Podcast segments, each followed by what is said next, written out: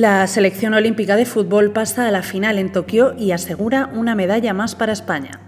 Con esta noticia arrancamos con la edición más olímpica hasta la fecha de Sumario de Verano, el resumen de actualidad de The Objective.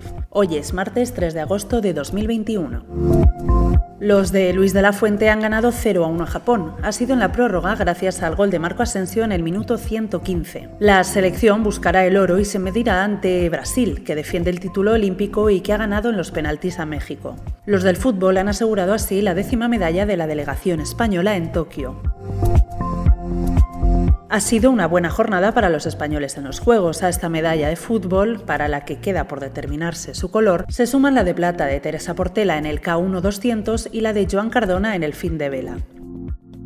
Eso en las luces de la jornada, en las sombras la eliminación de los de baloncesto a manos de Estados Unidos. Pau y Marc Gasol, dos leyendas de nuestro deporte, dejan la selección española tras esta derrota. Más allá de este supermartes para España, la noticia olímpica del día ha sido el regreso de Simone Biles, que ha ganado el bronce en la barra de equilibrio tras su vuelta a la competición. El oro ha sido para la china Wang Chenchen. Recibida con mucho cariño por sus rivales y por una grada muy animada por la presencia de varios centenares de deportistas y dirigentes, la gimnasta estadounidense ha ejecutado con seguridad y sin desequilibrios un ejercicio de alta dificultad.